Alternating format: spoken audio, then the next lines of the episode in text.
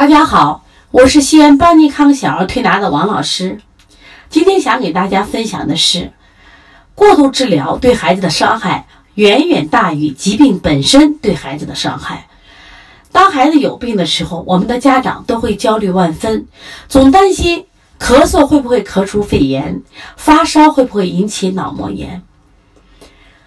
当我们带着这样的心情去面对医生的时候，总是情不自禁地夸大病情，总希望得到医生的重视，给我们孩子一个比较快而好的治疗方案。殊不知，这样的心态会导致我们的孩子被被过度治疗，受伤害的是我们那可怜的孩子。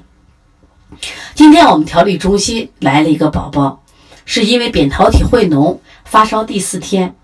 这个孩子在十一月初的时候，因为支气管炎、哮喘，在医院住院十五天。十二月三十一号发高烧，当夜用退烧针，体温降到三十四度。元月三号再次发烧，到医院输液一天，包括打退烧针，后来吃退烧药，效果都不好。后来在当地选择推拿两天，退烧效果也不理想。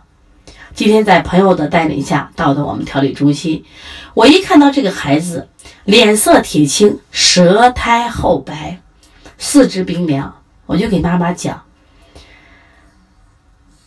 你这个孩子被过度治疗了，身体的阳气不足，失去了作战能力，他没有能力跟细菌、病毒做斗争了，怎么能退烧呢？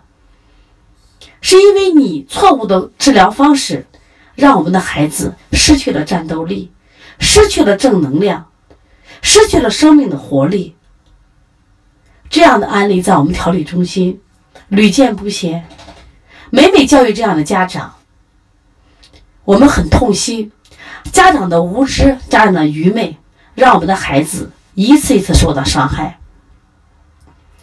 有病并不可怕。特别是儿童病，百分之八九十的病是内有积食，外招风寒。就是因为我们家长不淡定的心态，导致我们的孩子被过度治疗，二次受到伤害，身体越来越差。希望这个分享能为能为我们的广大妈妈给予提醒。希望我们所有的妈妈提前都要学习一点医学常识，不要做一个无知的妈妈，而要做一个有智慧的妈妈。